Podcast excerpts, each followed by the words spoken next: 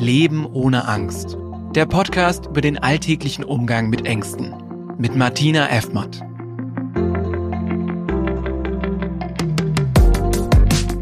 Ja, herzlich willkommen zur neuen Folge in meinem Podcast. Und bei dem geht es heute, ich hatte es ja angekündigt, um ein wirklich sensibles Thema.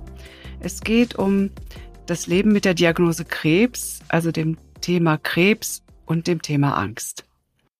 Und ähm, ja, ich denke, viele von uns kennen das Gefühl von Angst und Unsicherheit, hm, wenn wir mal irgendwas im Körper fühlen, wo wir denken, hm, das stimmt nicht so richtig, ach, ich gehe doch mal lieber zum Arzt. Und meistens erhalten wir ja dann die beruhigende Diagnose, alles in bester Ordnung oder nur eine Kleinigkeit. Aber wie ist das, wenn wir dann doch eine lebensbedrohliche Diagnose erhalten? Und ja, wie können wir damit umgehen? Wie geht's dann weiter? Wie ist das, wenn so viele Fragen auf einen einstürzen? Wer kann einem da helfen?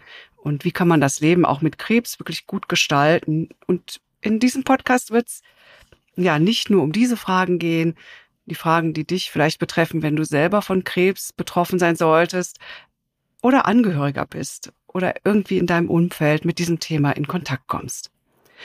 Ja, und viel mehr möchte ich auch gar nicht sagen, sondern möchte einfach nur sagen, ich freue mich, wenn ihr jetzt zuhört, wenn ihr mir vielleicht einen Kommentar auf Instagram gebt und wenn ihr zum Schluss euch auch noch ja, den Bonustrack anhört, der dann ganz zum Schluss kommt. So hinten dran, das wisst ihr schon. Und da geht's heute um das Gesundheitsrad. Und das können wir dann zusammen machen. Bis dahin alles Liebe, eure Martina. Hallo Ute, ich freue mich, dass du da bist. Hi. Hallo Martina. Ich bin ganz gespannt auf das Thema, weil Thema Angst und Krebs ist ja schon ein existenzielles. Ja, das stimmt. Deshalb habe ich dich auch eingeladen. Erstens, weil ich dich sehr schätze. Wir kennen uns lange. Zweitens bist du der Spezialist für mich in diesem Thema. Und ich kann mir keinen besseren Gesprächspartner vorstellen, um unseren Zuhörern, die ja vielleicht selber betroffen sind vom Thema Krebs, selbst betroffen, weil sie eine eigene Diagnose haben oder weil sie Verwandte, bekannte Freunde haben, die davon betroffen sind. Und denen wollen wir ja ein bisschen Mut machen. Da wollen wir mhm. mal sagen, wie geht man damit um, ja? Yep. Okay. Also erstmal danke für die Blumen. Let's go. Mm, ich heiße Ute Griesel, bin 65 Jahre und seit vielen Jahren äh, tätig in der Unterstützung der Krebspatientinnen und deren Familien. Überwiegend mit, arbeite ich mit Frauen mit Brustkrebs und den Angehörigen und seit zehn Jahren im Zebra. Das ist ein Düsseldorfer Beratungszentrum, die wirklich Frauen mit Krebs durch die Diagnose bis zur Behandlung begleiten. Genau, und da weiß ich, hast du mir vorher erzählt im Gespräch, die behandeln nicht oder begleiten nicht nur Frauen in Düsseldorf, sondern telefonisch, per E-Mail und ja, über alle möglichen Kanäle ähm, deutschlandweit ja. sozusagen. Also Frauen, die dort anrufen mit Schwierigkeiten in der Diagnose oder irgendwas mit einem Anliegen, denen wird geholfen. Yep. Und nicht nur deutschlandweit, sondern äh, darüber hinaus auch. Okay. Prima. Also Infos dazu dann in den Show Notes, mhm. dass wir da einfach das verlinken. Genau. Ja, also wenn so eine Diagnose kommt, wollen wir uns mal darüber unterhalten, was ist denn dann zu tun? Wie können man dann in dem Moment, ja, wo das was Schreckliches äh, im, im Raum steht, wie kann man damit umgehen? Mhm. Was passiert? Ja. Ähm, zuerst mal ist es ist eine Krise schlechthin, weil ein Krebs ist eine ernstzunehmende Krankheit und selbst wenn es super Heilungsmöglichkeiten und Behandlungsmöglichkeiten heute gibt, habe ich erstmal Angst, wenn ich höre, Sie haben Krebs. Wenn mir das jemand sagt, dann weiß ich, da ist, äh, sind kranke Zellen in meinem Körper und das finde ich sehr bedrohlich. Und man spricht vom Diagnoseschock. Das heißt, die Frauen erleben in Bruchteilen von Sekunden, dass das ganze Leben auf dem Kopf steht. Die Angst ist da, Traurigkeit, Verzweiflung und ja und auch eine scheiß Wut, ne? Ja. Also habe ich auch schon erlebt. Eine Wut. Ja. Warum habe ich das jetzt? Ich habe mich bis jetzt genau. gesund ernährt und was weiß ich, vielleicht genau. auch nicht geraucht und sogar Sport gemacht und habe jetzt trotzdem diese Kackdiagnose, ja. Genau hm. so ja. und gleichzeitig mitzukriegen, äh, wie, wie lange habe ich noch? Wie lange habe ich noch? Was wird aus den Kindern? Äh, selbst wenn man viel weiß, ist die Angst riesig. Und die gilt es ernst zu nehmen und zu sagen, bitteschön, die Angst ist normal, weil die Diagnose jetzt so unnormal ist. Mhm. Ja, Angst ist ein schlechter Begleiter und auch ein schlechter Ratgeber, ne? Führt eigentlich zu nichts. Ähm, also ich nehme die Angst schon ernst. Und zwar finde ich es wichtig zu sagen, hey, wir können nicht so tun, als hätten wir keine Angst, sondern die Angst wird wahrgenommen und jede Frau hat eine einzigartige Geschichte, eine Lebensgeschichte mit ihrer Angst und eine einzigartige Bewältigung. Und da gilt es drum, die Frauen ernst zu nehmen, kennenzulernen und zu schauen, wie kann ich ihr in ihrer Angst helfen, sie ermutigen, dass sie die Angst bewältigen kann, damit sie nicht äh, vor lauter Stress nur in der Ecke sitzt. Mhm. Und was, was, was empfiehlst du dann? also, wenn es so einfach Wenn's, ist, manchmal ist es ganz einfach, ne? Ja, also die, die erste Hilfe ist auf jeden Fall erstmal atmen. Einfach sich bewusst werden, hey, ich habe Angst und ich halte gerade die Luft an oder atme ganz flach. Weil mhm. ohne Sauerstoff kommt unser Gehirn nicht auf gute Ideen und so können wir den Stress auch nicht runterfahren. Also bewusst wahrnehmen, ja, ich habe Angst und ich atme jetzt ein und aus und bewusst. Mhm. Und dann kommen wir zur zweiten und zur dritten Hilfe, was dann ein Gespräch sein kann. Aber da ist das Gespräch zum Beispiel unter Freunden. Ne? Was mache ich mhm. denn? Ne? Also natürlich, ich will mich ja ich suche mir ja Hilfe erstmal im Freundeskreis oder bei meinen Eltern, bei mhm. meinem Partner. Mhm. Und auch die reagieren ja mit Angst. Ja. Ganz unterschiedliche Ängste, ne? Mhm. mhm. Du kannst sagen, dass nicht nur die eine Patientin betroffen ist, sondern das ganze System hat Stress und hat Angst. Und da kommt es drauf an, wie es bisher mit der Kommunikation umgegangen worden in der Familie, wie offen durften Gefühle sein. Und hier ist es wichtig, allein einzusehen, okay, wir sind alle gestresst. Und je klarer und wertschätzender die Kommunikation ist, umso besser. Aber wie sage ich das denn? Zum Beispiel meinem Mann. Also mein Mann ist vielleicht das Einfachste, aber meinen Kindern. Also was ist denn da die Empfehlung, ja? Mhm. Da denke ich, kommt es darauf an, wie, wie alt die Kinder sind, ob mhm. du ein Kleinkind hast, ob du Schulkinder hast, Jugendliche oder auch Erwachsene. Und dann bin ich sehr froh, dass im Zebra eine Psychologin, Psychoonkologin mitarbeitet, die sich spezialisiert hat auf die Unterstützung von Müttern mit Kindern, wo es sowohl gemeinsame Gespräche geben kann mit der Mutter als auch mit den Kindern alleine. Hintergrund ist, wenn wir so tun, als wäre nichts, als hätten wir nur eine Grippe oder ähnliches, einen Beinbruch, die Kinder spüren das so gut, die haben so feine Wahrnehmungsinstrumente, die spüren, irgendwas ist anders. Und bevor die sich selbst die Schuld geben und sagen, oh, habe ich was falsch gemacht, ist es viel besser, die bekommen eine altersgerechte Information mit der Botschaft, wir schaffen das, wir kommen da durch. Hm. Ja, dann ist es ja so, ich erfahre von meiner Frauenärztin, vom Frauenarzt, okay, diese Schockdiagnose und dann stelle ich mir die Frage, wie geht's jetzt weiter? Mache ich jetzt einen zweiten Termin mit einem anderen Arzt? Checke ich das ab? Ist überhaupt die Diagnose richtig? Ähm, und ja, welche Behandlungsformen stehen da im Raum? Und was macht das mit mir und mit meinem Körper? Also das sind ja so Sachen, und sorry, wenn ich jetzt so viel hintereinander rede, aber das kommt einem ja dann auch alles wie so, äh, ja, wie so Kanonen durch den Kopf. Also das schießt einem mhm. ja dann wirklich durch den Kopf, ja. Ja. Puh. Ja. Also Diagnose also, und dann. Und dann. Wir empfehlen auf jeden Fall die Vorstellung in einem zertifizierten Brustzentrum. Es gibt inzwischen zertifizierte Brustzentren, die wirklich genau den Tumor bestimmen können. Wie ist er? Welche Beschaffenheit hat er? Und die eine Behandlung empfehlen können. Und je nachdem, was es ist, äh, ob Operation, ob Chemotherapie, Strahlentherapie, andere Therapieformen, die es gibt. Ja, es ist wichtig, dass die Frau die Information bekommt und aber auch erklärt bekommt. Und auch hier ist die Angst, weil das ist einmal ich kenne die Behandlung ja gar nicht. Was macht die mit meinem Körper?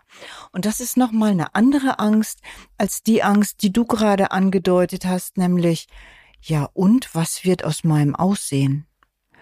Das ist für viele Frauen ein großes, großes Thema. Auch da, bitte, liebe Frauen, sucht das Gespräch mit den Fachärztinnen und Ärzten eures Vertrauens. Die Frage, ja Mensch, wie sieht denn meine Brust nach der Operation aus? Und gibt's da Narben? Und was ist erstmal nach der Bestrahlung? Und ähm, bin, bin ich denn dann noch attraktiv? Und wie gefalle ich mir? Hm, wie gefalle ich mir und wie gefalle ich meinem Mann? Bin ich denn überhaupt noch schön genug? Und wie will ich denn überhaupt meine erotischen und sexuellen Wünsche äußern? Das ist ein ganz großes Thema. Ja, wie können wir das denn jetzt angehen? Wie können wir darüber sprechen? Also so ein paar Themen hm, sind mir schon in meinem, ähm, ja, in meinem Umfeld begegnet, ähm, dass es halt heute ganz tolle Möglichkeiten gibt, natürlich vom Brustaufbau und von Brusttätowierungen, Brustwarzentätowierungen. Da gibt's ja äh, auch auf Instagram kann man ganz viele ähm, tolle Frauen verfolgen, die sich darauf auch im Tattoo-Studio spezialisiert haben. Aber das ist jetzt natürlich so ein ganz kleiner Randausschnitt. Ne? Mhm. Ähm, von diesem Riesenthema. Ich wüsste gar nicht, wie man es angehen soll. Wie können wir es sortieren, Ute? Mhm. mhm. Die die Frauen, die zum Beispiel zu mir ins Zebra kommen, entscheiden, welches Thema sie wann besprechen wollen. Und dann ist auch die Frage, wer traut sich denn, die Ängste so auf den Tisch zu legen?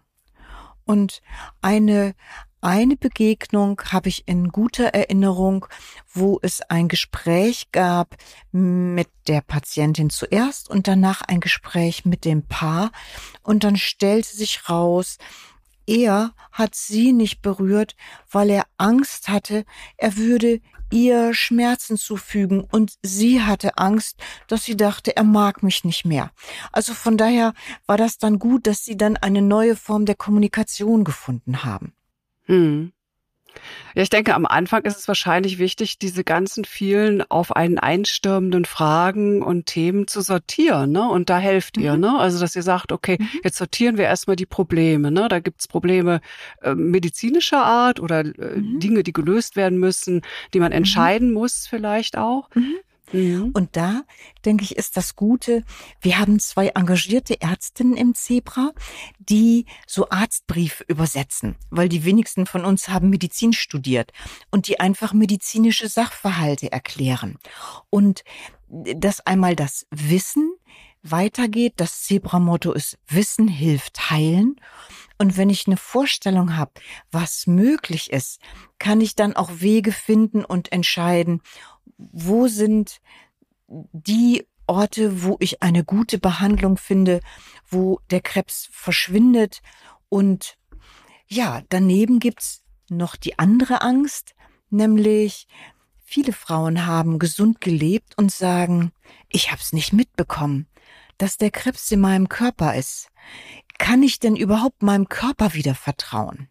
Und eine große Angst, entweder weil sie vielleicht eine andere Patientin kennengelernt haben, die zum zweiten Mal erkrankt ist, oder wenn es irgendwelche unerklärlichen Schmerzen gibt, wo dann auf einmal die bange Frage auftaucht, oh, könnte das Krebs sein?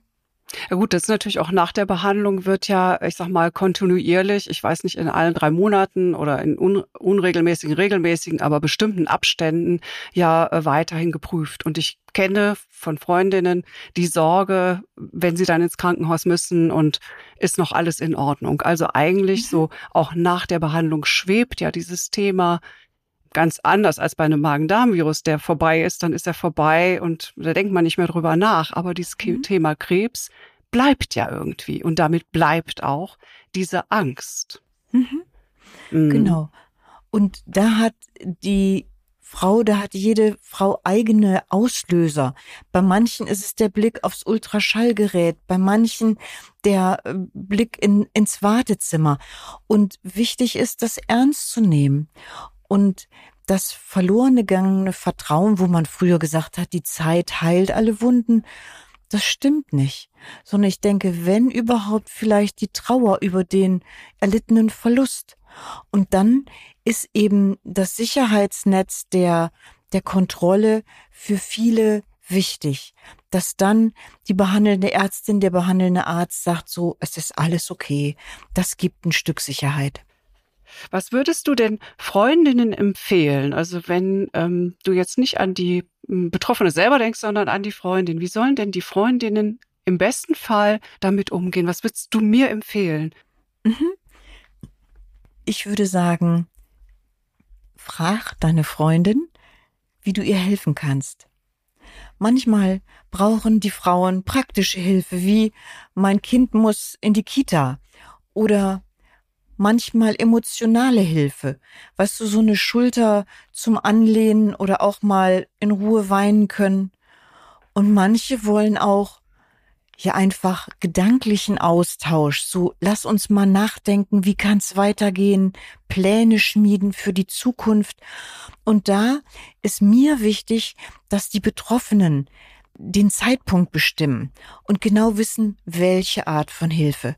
Und wenn du Freundin bist, kannst du ihr einfach die Liebe ähm, oder die Wertschätzung, die Anerkennung, die Freundschaft einfach belegen, zeigen, erweisen, ohne sie zu bevormunden oder ohne sie abzuwerten oder was auch ein No-Go ist, jemanden die Schuld am Krebs zu geben oder sich ganz aus dem Kontakt zurückzuziehen. Das verunsichert doch auch.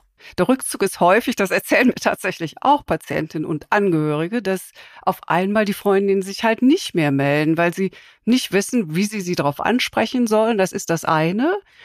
Und das andere ist halt, dass mir Angehörige oder Betroffene sagen, äh, ich kann es auch nicht mehr hören. Jeder, der mich fragt, fragt mich halt so mit einem ähm, fürchterlichen Gesichtsausdruck, ja, wie geht's dir denn? Was macht denn der Krebs? Das ist auch ganz schrecklich, ja, dass mhm. sie halt so reduziert werden auf diese genau. Erkrankung, weil sie sind ja auch noch ganz normal normale Freundinnen und Menschen, ja, mit ganz normalen genau. Empfindungen und Urlaubsgedanken und sonstiges. Und ich kann mir vorstellen, dass das auch sehr nervt. Mhm. Und nochmal bitte, sprich mit deiner Freundin, was ihr gut tut. Weil welche Dosis ist es? Will sie jeden Tag zehn Sprachnachrichten? Kann auch too much sein. Oder was tut ihr gut? Welche Hilfe tut ihr gut? Und ich finde es ganz wichtig, den Krebs ernst zu nehmen, ohne sie darauf zu reduzieren. Weil es gibt Frauen, die sagen, ich möchte eben einfach mal shoppen gehen oder einfach in Ruhe sprechen oder was anderes machen, aber nicht nur über den Krebs. Ja, glaube ich, ist ein ganz wichtiger Punkt. Ne? Nicht nur mhm. über den Krebs. Also da ist halt wirklich die Frage, ja, von Sensibilität ne? und sich auch, man darf ja auch mal Nein sagen. Man darf ja auch sagen, hör mal, mhm. heute nicht. heute möchte ich was anderes besprechen. Ja, heute möchte ich darüber ja. nicht reden. Ne? Und das ja. darf man sich auch rausnehmen. Ne? Auf jeden Fall. Da denke ich, äh, ich ermutige die Frauen zu sagen, äh, prüfen Sie, was Ihnen gut tut und wer Ihnen gut tut, weil das kann sich ja auch mal ändern. Und was eine Not bei mehreren Frauen ist, dann nach der Behandlung kommen, falls sie Chemotherapie bekommen haben, nochmal die Haare wieder und das Leben kommt wieder, die Berufstätigkeit, der Alltag. Und dann ist für viele aus dem Freundeskreis oder aus der Familie, boah, du siehst ja wieder gut aus, es ist alles geschafft. Und viele Frauen sind zwar äußerlich wieder da und präsent und, und gleichzeitig nach innen ist die Verarbeitung aber noch nicht durch. Ja, also da auch Verständnis zu haben, dass manche einfach länger brauchen, um die Diagnose nachhaltig zu verarbeiten, um wieder selbstbewusst und selbstbestimmt zu leben. Mhm. Ja, das gilt auch für Angehörige. Ne? Häufig ist es ja, dass sie während der Behandlung ihrer Partnerin auch mit in so einem Tunnelblick sind. Ne? Die mhm. stehen das alles durch, die kümmern sich um die Kinder, äh, die stützen die Frau, wenn es jetzt um die Frau geht, ähm, die stützen den Patienten, die sind da, äh, die sind Ansprechpartner für alle anderen Verwandten, die ja auch mal Fragen haben, ja und halten das durch, haben selber diesen Tunnelblick und wenn dann die Behandlungsphase vorbei ist, dann sind die aber auch fertig, ja. Also irgendwann kommt das dann halt auch, dass die zusammenklappen oder dass die äh, mal durchatmen dürfen mhm. und auch mal sich wieder um sich selber kümmern müssen. Bitte. Also gerade bei An Anverwandten ganz schwierig, ja, dass die mhm. so den Blick für sich selber verlieren. Mhm. mhm. Ja, und das ist auch eine ganz dringende Empfehlung, bitte achtet auf die eigenen Grenzen, ob als Angehöriger, ob als Freund, als Freundin, zu sagen, äh, wo ist denn meine Grenze? Wie, wie schaffe ich das denn? Ja, eine Krankheit belastet das ganze System und gleichzeitig geht es ja darum, dass zum Beispiel die Partner oder äh, die Geschwister, die helfen wollen, wirklich selbst auf sich achten, die gute Selbstfürsorge haben, damit sie stark und gesund bleiben. Mhm. Ja, wenn eine solche Diagnose im Raum steht, gibt es ja auch ganz viele, die dann Tag und Nacht und ununterbrochen mit dem, ich sag mal, mit der Beratung Google umgehen. Ne? Also die googeln und googeln und da kommt man natürlich von Hölzchen auf Stöckchen und nicht immer die allerbesten Empfehlungen sind da drin. Ich will das nicht mhm. verteufeln. Ich bin selber jemand, der googelt, aber Ah, ja, die Informationen, die ich mir hole, wenn ich eine solche Diagnose bekomme, sind ja äh, total vielfältig und so verwirrend. Ja, was, wie gehe ich dann damit um? Dann komme ich zu euch, dann komme ich zu Zebra. Es geht darum, dass die Patientin seriöse Daten hat und nicht ein Allerwelts-Tee empfohlen wird. Es gibt viele Geschäftemacher im Internet, es gibt viele Foren und auch da nochmal den Hinweis, jede Frau möge schauen, wie viel Infos brauche ich und wie komme ich an seriöse Infos wie von der Deutschen Krebsgesellschaft, Deutsche Krebshilfe, dass man wirklich sagen kann, was da steht, da habe ich einen Fahrplan. Und es gibt im Internet jede Menge Möglichkeiten, Frauen kennenzulernen, andere Patienten, die ein leichteres oder ein schwereres Schicksal haben und wie viel Infos kann ich verpacken und will ich verpacken? Wo tut mhm. es mir gut? Wenn ich mehrere Stunden am Tag im Chatrooms hänge, weiß ich nicht, ob das so gesundheitsförderlich ist. Mhm. Du hast aber eben ein ganz wichtiges Stichwort ge mir gegeben. Da möchte ich gerne drauf einsteigen. Du hast nämlich gesagt, ja, es gibt ja äh, Frauen mit einem leichteren Schicksal oder einem schwereren Schicksal.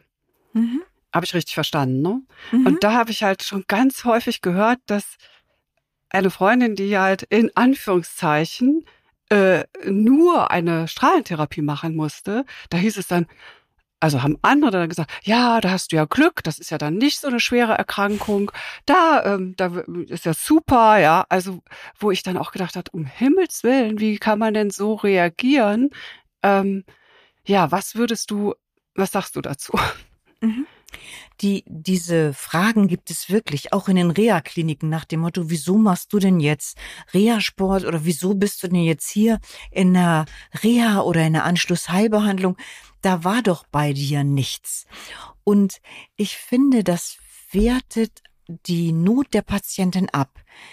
Überall da, wo eine Diagnose Brustkrebs erstellt worden ist, kann man davon ausgehen, hey, das es ist angstbesetzt. Die Frauen haben ein Recht auf Gesundwerdung, haben ein Recht auf alle möglichen Behandlungen, die ihnen gut tun, ihre Gesundheit wiederherzustellen und wirklich bewusst zu leben.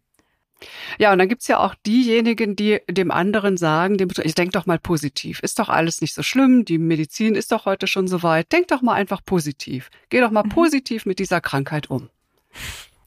Mhm. Dann stellen sich meine Nackenhaare auf. Ich finde, es ist ein himmelweiter Unterschied zwischen dem positiven Denken und dem gesunden Denken. Beim Denk doch mal positiv, da sehe ich die Gefahr, dass ich so eine rosa-rote Brille aufsetze und die Realität ausblende. Vorsicht, Vorsicht, Vorsicht. Damit nehme ich die Not und die Erfahrung der Frauen ja nicht ernst. Ich halte viel vom gesunden Denken einem realistischen Denken im Wissen, es gibt im Leben schwere und leichte Tage. Und was ich glaube, was hilft, sind eher ähm, gute Gefühle. Ihr schreibt bestimmt dann noch den Buchtitel äh, rein, wo es darum geht, mit der positiven Psychologie kann ich mit guten Gefühlen besser durch die Behandlungszeit kommen und besser wieder ins Selbstbewusstsein kommen, wie zum Beispiel mit ähm, Hoffnung, Freude, Dankbarkeit, Liebe, wenn ich das kultiviere, kann ich mich anders aufstellen, aber bitte mit realer Wahrnehmung, mit Wahrnehmung der Wirklichkeit, ohne was zu verdrängen oder zu vertuschen. Hm. Ich selber arbeite ja ganz viel, ähm, ich sag mal, mit Mentaltraining, Hypnose. Mhm. Und da mhm. geht es natürlich auch ganz viel drum, um gute Gefühle, aber auch um Blockaden zu lösen, Dinge ja. aufzulösen, die einen blockieren, die einen im Moment behindern, die, äh, die für denjenigen die Sache noch schwerer machen. Und halt, um, ich sag mal, sich mit positiven Gefühlen und Gedanken aufzuladen. Also die sind ja da. Auch wenn ich eine schlechte Diagnose habe, ich bin ja jetzt nicht 99,99 Prozent ganz schlecht drauf, sondern ich habe ja auch meine positiven und guten und hoffnungsvollen Momente. Und genau. die größer werden zu lassen. Da kann man dran arbeiten und da kann man auch aktiv was machen. Also aktiv vielleicht mit Unterstützung von jemandem, aber wirklich mhm. selber, ne? Da kann man m, tatsächlich was dran tun, ja. Mhm. Ja, und da bitte wieder, ähm, dass die Frau selbst entscheiden möge. Will ich das in einer Gruppe machen? Will ich lieber ein Einzelgespräch? Gönne ich mir ein Coaching? Gehe ich zur Psychotherapie? Wer und was beantwortet mir meine Fragen? Wo finde ich denn die Lösung? Ja, ob es drum geht, wie will ich denn jetzt leben? Jetzt habe ich das alles geschafft. So, ich würde sagen, die große Richtung ist, alles, was im Leben gut läuft, weitermachen, stärken. Und da, wo noch Wünsche sind, die noch vielleicht gar nicht berücksichtigt worden sind, neu gucken, wie kann ich das denn in mein Leben einladen? Wie will ich denn leben? Soll mein Lebensstil so bleiben? Wo will ich was ändern?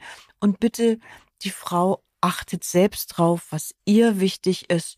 Und mein Ziel ist es, so die Frauen zu unterstützen, wirklich wieder so zum neuen Selbstbewusstsein zu kommen und selbst zu entscheiden. Was macht denn so eine Diagnose mit dem Selbstbewusstsein? Weil, ich meine, ich bin eine selbstbewusste Frau. Macht das was dann damit? Hm, bei vielen Frauen ist es angeknackst, weil die Sicherheit nach dem Motto, da konnte ich mich bisher drauf verlassen, ist dann gerade ins Wanken gekommen. Viele Frauen entwickeln erst recht ein Selbstbewusstsein mit High Heels und super geschminkt und sagen, jetzt zeige ich's allen.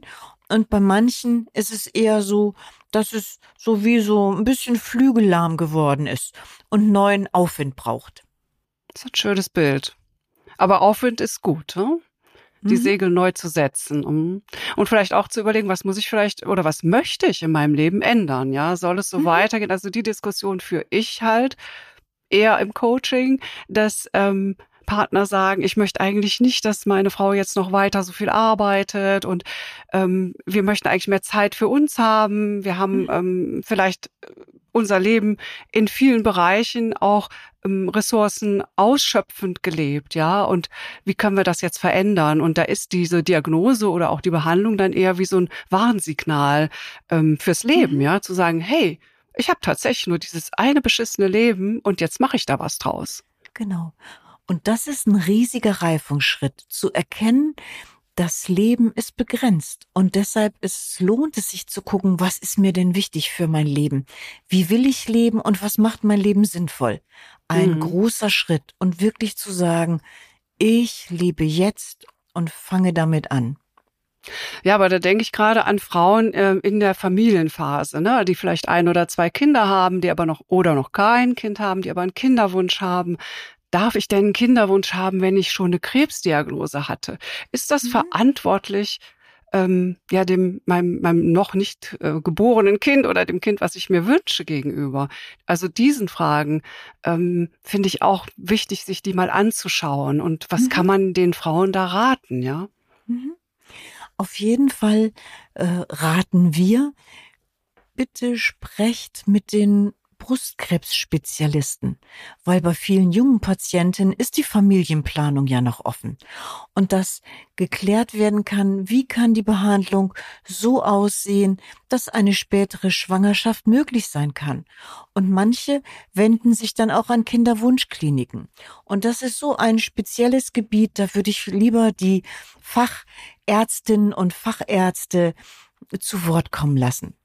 Und ich selbst mein Part ist, ich bin ja keine Ärztin, mein Part ist eher, Frauen zu verstehen und zu forschen, was ist ihnen wichtig, was ist der Herzenswunsch und was sind sie bereit dafür zu tun, dafür zu lassen und wie kann das Leben gelingen, damit Träume Wirklichkeit werden und was ist, wenn sie mal nicht Wirklichkeit werden.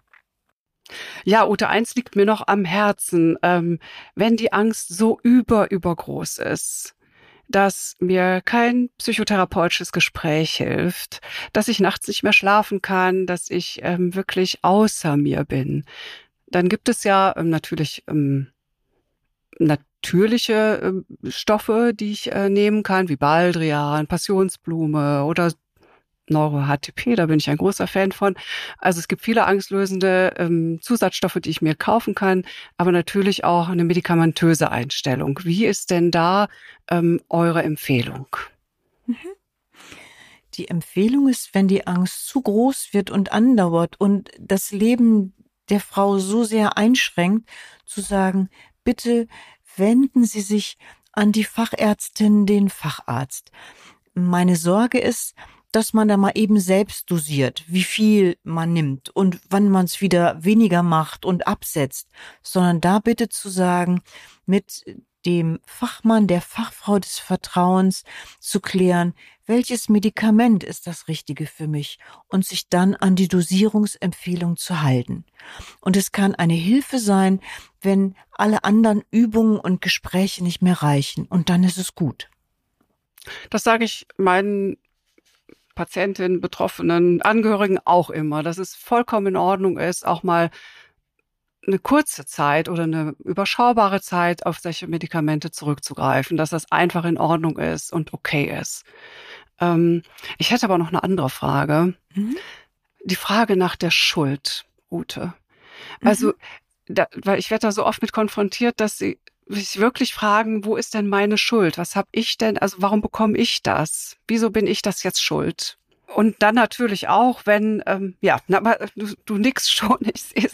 Also bitte, wollte da, genau.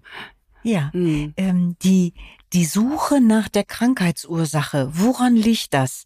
Die Frage, wieso bin ich krank geworden, stellen sich viele Frauen und da ist auch die Frage, bin ich schuld daran oder man macht den Frauen möglicherweise Angst, du bist schuld, weil weil ja, du, du geraucht ja geraucht, hast, genau. weil du so viel gearbeitet hast, weil du deine Gefühle nicht geäußert hast. Noch weil du abends Wein trinkst oder so. Ja. Oder dich geimpft hast. Ah, ja, ja, ja, ja, auch ein wichtiges Thema. Ja, genau. Vorsicht, Vorsicht, Vorsicht. Mhm. Nochmal, Krebs ist ein multifaktorielles Geschehen. Da reicht nicht ein Puzzleteil, da müssen viele zusammenkommen, bis eine Krebszelle entsteht und dann noch mehr Teile, damit sie äh, wächst. Das heißt, ähm, früher hat man angenommen, ob es so eine Krebspersönlichkeit gibt, die eben, was weiß ich, ihre eigenen Gefühle verleugnet haben. Und Forschungen haben ergeben, dass man nicht von einer Krebspersönlichkeit ausgehen kann. Wir, mir ist es ganz wichtig, wir sagen, Krebs ist ein multifaktorielles Geschehen und die Frage, warum bin ich krank geworden, führt in die Vergangenheit.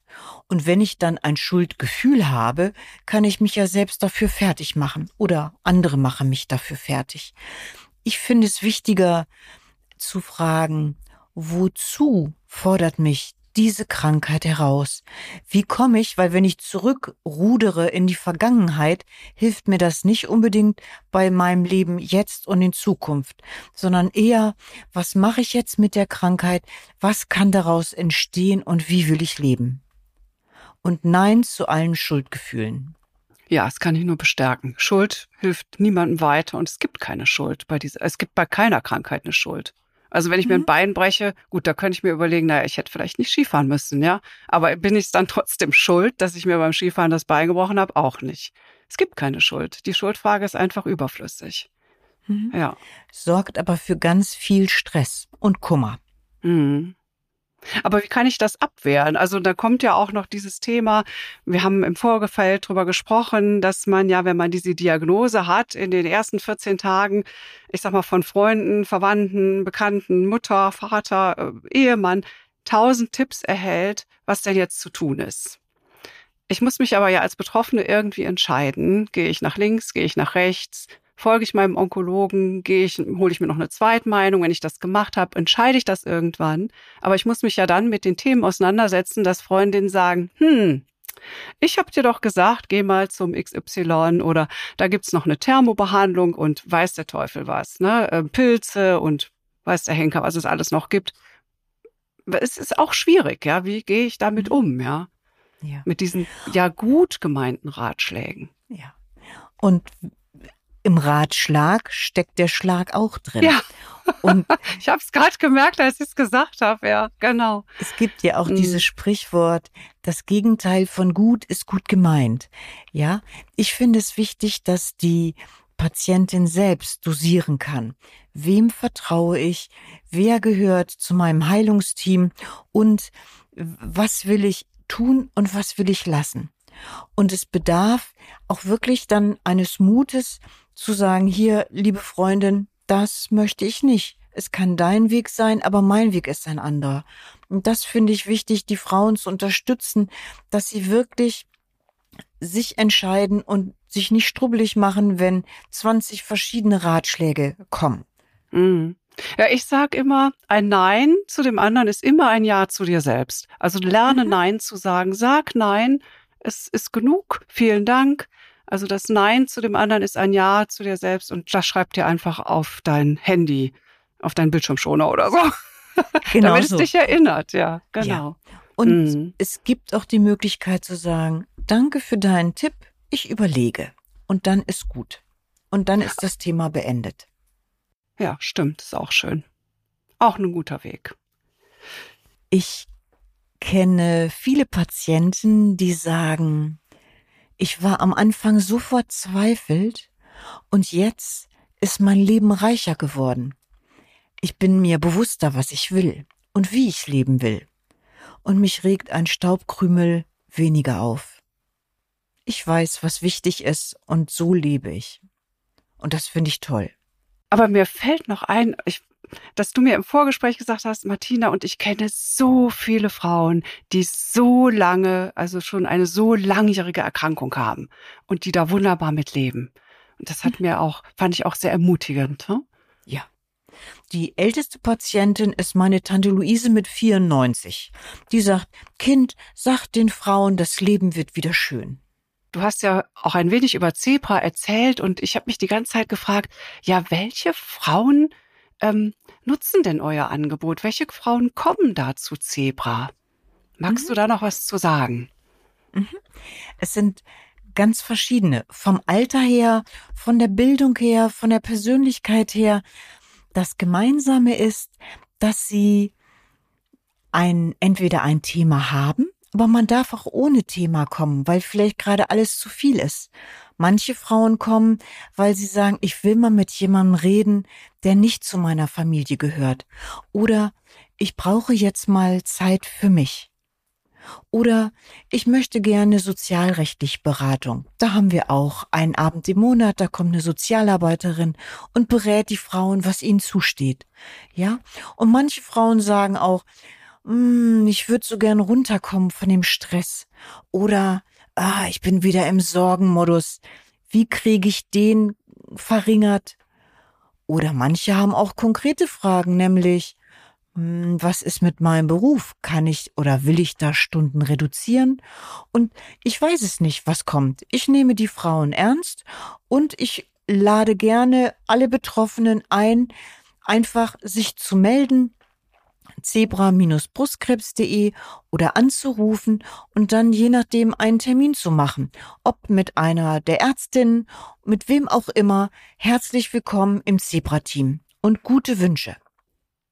Ja, liebe Ute, jetzt haben wir uns so umfassend besprochen und ich danke dir wirklich von ganzem Herzen für deine Zeit, deine Aufmerksamkeit und diese Wahnsinnseinblicke, die ich jetzt auch in die Arbeit von Zebra bekommen habe. Und ich hoffe wirklich von Herzen, dass wir vielen da draußen auch Mut machen konnten, Mut machen konnten, durch diese Krankheit durchzugehen, durch ihre Angst durchzugehen und ähm, ja, bedanke mich recht herzlich, freue mich auf ein Wiedersehen, auf ein Wiederhören und ähm, ja, bedanke mich auch bei euch, die ihr da draußen zugehört habt und ähm, möchte euch Mut machen und darauf hinweisen, dass es einen Bonustrack gibt, wie natürlich immer. Und dieser Bonustrack diesmal wird das Gesundheitsrad heißen.